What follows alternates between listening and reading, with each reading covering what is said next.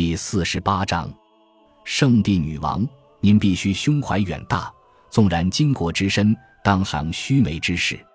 一一一百三十一年的盛夏，梅丽桑德·鲍德温二世的四个女儿中最年长的一个，被传召到他卧床临终的父亲面前。他发现老国王身着修士服装，躺在圣母教堂院里的宗主教宫殿内，备受折磨。几天前，在意识到自己病入膏肓后，鲍德温二世将象征王室地位的服饰置于一旁，要求他的仆人把他搬到舒适的住处。离基督的坟墓越近越好。他立下宗教誓言，身披修士斗篷，唯愿来生境欲能有所改善。他满心期望战胜死亡的主，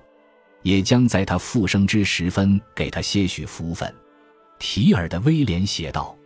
但鲍德温二世没有全然将尘世的王土弃之不顾，他对自己的王位和他的家族都有重要的计划。正如二十六岁的梅丽桑德即将知晓的那般，梅丽桑德与她的三个妹妹爱丽丝、霍迪娜和伊维特都将以他们各自的方式在十字军国家的政治风云中大放异彩。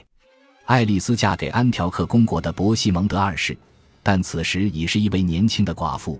波西蒙德二世已于前一年在与安纳托利亚的达尼什曼德突厥人作战时阵亡，年仅二十三岁。他的头颅在战斗中被敌人砍下，传首巴格达献祭哈里发。霍迪娜其实虽未婚嫁，但在数年之内将一跃成为这一地区闻名遐迩的女杰之一。年纪最小的妹妹伊维特又名为约维塔，则因为在修道院的一番事业而声名远播，但她的生活从早年开始就跌宕起伏。当她还是五岁孩童时，伊维特便被卷入将其父亲从伊尔加奇之子蒂穆尔塔什手中释放的谈判中，他被人从家中带走，在鲍德温的赎金完成支付前一直被体面的收押，这使他备受创伤。这几个女孩生来就饱受考验，乱世求生之欲将她们磨砺得坚韧顽强。这四个女孩一半是法兰克血统，一半是继承自他们的母亲莫菲亚的亚美尼亚血统。他们都成长为圣地第二代法兰克定居者，中国感决断而又引人注目的女性人物。随着第一批十字军战士的事迹慢慢从现实记忆中淡出，成为历史和传奇，他们交织在一起的人生故事将会诠释东方拉丁世界日益紧张的局势和争斗。梅丽桑德在她丈夫富尔克的陪同下，带着他们尚在襁褓的儿子来到父亲的病榻前。她在富尔克于一千一百二十九年到达圣地后不久便嫁给了他，完成了鲍德温二世与安茹伯爵在十字军东征大马士革前达成的协议。这对夫妇很快就履行了他们的王朝存续义务，诞下一位继承人，并毫不意外地给他取名为鲍德温。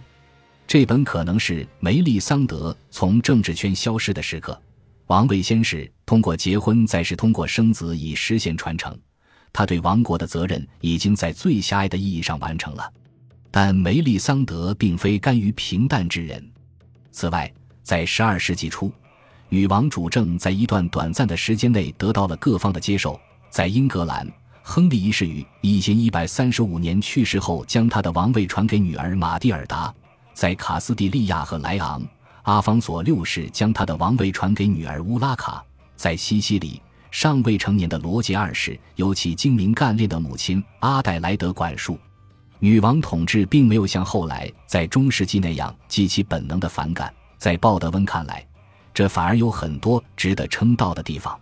所以，是梅丽桑德、富尔克和幼儿鲍德温聚集在一起，直系濒死的国王即将给他的王国带来巨变。将富尔克带到圣地的协议是基于这样一种理解。安茹伯爵的到来就是为了接手王位，然而在他生命的最后时刻，鲍德温二世对于协议的内涵含糊其辞。他没有让富尔克一人成为国王，而是留下遗言，让耶路撒冷王国由一个家庭共同统治。富尔克、梅里桑德以及时机成熟后的年幼王子，这与双方在西方时达成的协议并不完全一样，但老国王有权做他认为合适的事。于是他改变了原来的计划，然后很快就去世了，于一一三一年八月二十一日离开人世。三个多星期后的九月十四日，圣十字架仪式日，富尔克和梅利桑德一同在圣母教堂由耶路撒冷宗主教梅辛勒的威廉施膏并加冕。年幼的鲍德温由于尚未成年，所以没有被包括在内。而君主加冕仪式与圣诞节在伯利恒举行的传统也被打破了，于是，一切都不循常理。地点、日期和安排方式，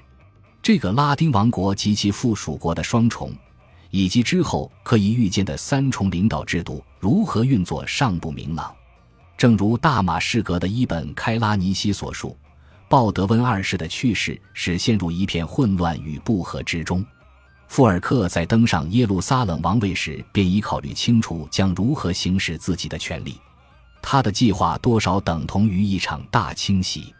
远在诺曼底写作的编年史家奥德里克·维塔利斯记载了富尔克迅速掌权后带来的巨变。新王刚一登基，便将那些最初佐助戈弗雷和两位鲍德温国王与突厥人坚决斗争、攻城拔地的领头人物从他的辅政大臣行列中驱逐出去。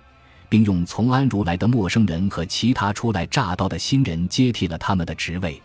于是众怨沸腾。如此草率更换人事的举动，引发了地方实力派与君主之间强硬的对立情绪。在很长一段时间里，他们把本该团结起来对付异教徒的战争技能，变成了自相残杀的工具。富尔克将他自己的行政官员、城堡总管和教职人员带到了东方。并且从中另立一个排斥旧臣、以安如人为主的王室决策圈，虽然不明智，但可以理解。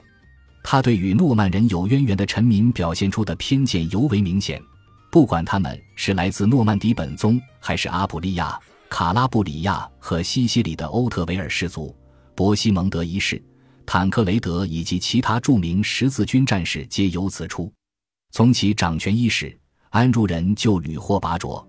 而诺曼人和那些与鲍德温的蒙特耶里家族相关的人则纷纷被贬斥。最令人震惊的是，富尔克将岳父临终时的遗愿置之不顾，试图将耶路撒冷的女王梅丽桑德和她在安条克的妹妹爱丽丝排挤出局。一千一百三十年，丧夫不久的爱丽丝以她与伯西蒙德二世所生的两岁女儿康斯坦斯的名义，主张其有权统治北方的安条克公国。从而惹恼了他的父亲鲍德温二世，他试图证明自己无需骑马领军，也可通过外交手段保障安条克边境平安无虞，便主动向这一地区最有活力的塞尔柱领袖示好——伊马德丁赞吉、摩苏尔和阿勒颇的阿塔贝格，一位年逾半百、皮肤黝黑、头发灰白的战士。无论敌人还是追随者，都对他敬畏有加。提尔的威廉在多年之后听说。这些示好的举措之中，包括向赞吉赠送了一匹配有银质马鞍和丝绸鞍褥的白马。虽然这匹快如鬼魅的骏马可能让赞吉心花怒放，但只能使爱丽丝的父亲怒上加怒。他挥军北上安条克，富尔克也一同随行。市民们为他打开城门，而爱丽丝被迫在其父亲的脚下跪地求饶。鲍德温二世打发他去安条克的两个港口城市劳迪西亚和贾巴拉居住，使爱丽丝颜面扫地。他还将安条克的摄政权掌握在自己手中。然而，当鲍德温刚一驾崩，富尔克初登王位，爱丽丝便在读己运，一个极其奸诈歹毒的女人。提尔的威廉不无僭越地指责道，但他也承认，爱丽丝背后突然出现了强大的舆论力量。以及富尔克执政之初，其他权贵对他顾虑重重。自封为安条克女亲王的爱丽丝，在争夺权力的过程中，得到了德黎波里伯爵庞斯和埃德萨辛伯爵若斯兰二世的支持。这两人都渴望在各自伯国的事务上保持一定程度的独立。为了让三人都听命于己，富尔克不得不调兵遣将，与庞斯打了一仗，以确保伯爵在德黎波里保持恭顺姿态。并且在安条克强行设立了一个由王室司旧长雷纳德马祖瓦尔领导的王室政权，这种不和谐的状况在拉丁人中极为罕见。在大马士革，伊本开拉尼西惊异地注意到自相残杀，死者甚众。然而，富尔克面临的问题远没有结束。他刚使安条克河的黎波里屈服，回到耶路撒冷，旋即发现更多的叛乱正在酝酿。这些精心策划的叛乱意在支持爱丽丝的长姐，他的妻子梅丽桑德。审视一千一百三十年初的这些事件，就不难得出结论：富尔克的很多麻烦都是咎由自取。他自信鲍德温二世的临终遗愿不会强加于他这位德高望重的老国王，在各个他地下的墓穴中尸骨未寒就蔑视礼节，从上台统治的一开始就试图把梅利桑德从政府的事务处理中排挤出去。但梅利桑德并非逆来顺受之辈，且不乏支持者。富尔克因为自己的盲目乐观而遭受了一场全面的反抗。领头的是这个拉丁王国的两位首要贵族，出身名门的雅法伯爵勒皮塞的余格，以及勒皮的罗马努斯，后者是外约旦耶路撒冷以东约旦河两岸土地的前任领主。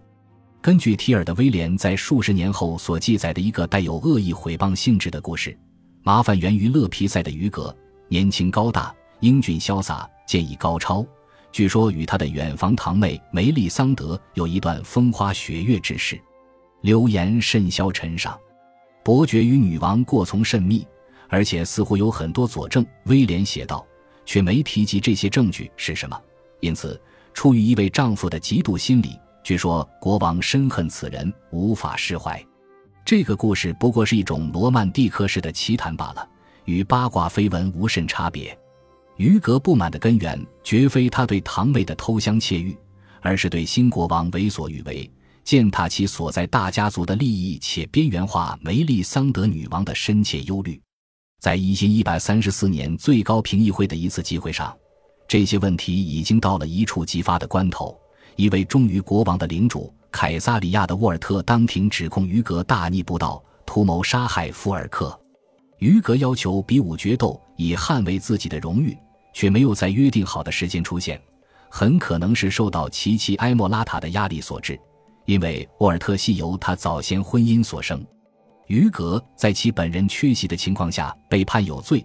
他以能想象得出的最愚蠢的方式做出了回应，乘船前往法蒂玛王朝控制下的亚什基伦城，同意了一项相助穆斯林、武力对抗耶路撒冷国王的条约。一时之间，法蒂玛王朝的袭扰部队频频入侵我国领土，肆无忌惮之狂态罕所见闻。提尔的威廉写道：“正如爱丽丝公主不自量力，企图借讨好赞济一样，勒皮塞的于格此时也发现自己由于轻率鲁莽而承受其宗主的雷霆之怒。富尔克将犯境的亚什基伦部队赶走后，便率兵将于格围困在雅法，很快就迫使他屈膝投降，因为这座城市的市民拒绝与他们的国王作战。”于格被剥夺了他的封地，并被判罚从王国放逐三年。他可能庆幸自己死里逃生，但也只能苟且偷安一时。在乘船返回西方前，于格在耶路撒冷料理自己的事务。一天夜里，当他正坐在一条以皮货商店闻名的街道上玩骰子时，一名来自布列塔尼的骑士出手袭击并刺伤了他，于格几乎丧命。他一直等到伤势痊愈后才离开耶路撒冷王国，但不久之后就死于阿普利亚。西西里国王罗杰二世同意他在那里避难，并赐予他领主身份。现在又轮到富尔克承受压力了。他拒绝承认自己参与此事，下令对出刀的骑士处以肢解之刑。尽管他只是行刑官，不要割下受害者的舌头，唯恐旁人说他想隐瞒真相。但富尔克仍然无法钳制悠悠众口，这些言论无论公平与否，都谴责他对一个身具高贵血统的人进行可耻的攻击。他也无法罔顾这样一个事实：他试图阻止梅丽桑德扮演一个积极的政治角色，却造成了他本可以避免的麻烦。就算不挑起内战，也已经有足够多的危险迫在眉睫了。法蒂玛王朝已经表明。他们对进攻王国南部领土的欲望分毫不减，北方的安条克伯国和埃德萨伯国承受着愈来愈大的压力。赞吉从摩苏尔和阿勒颇，拜占庭皇帝约翰二世科穆宁从安纳托利亚和奇里乞亚对这两个十字军国家交相加攻。富尔克迟钝地认识到，与他的妻子及他的派系相斗，只能毫无意义的干扰真正能巩固其统治的事物。一因一百三十五年，他退让了，同意按照鲍德温的要求与他共同统治，这是改弦易辙之举。国王变得如此溺爱王后，以至于他着力平息他之前被激起的怒火。威廉继续写道：“甚至在一些无关紧要的事情上，他也要在王后知情并相助的情况下才有所举措。”感谢您的收听，喜欢别忘了订阅加关注，主页有更多精彩内容。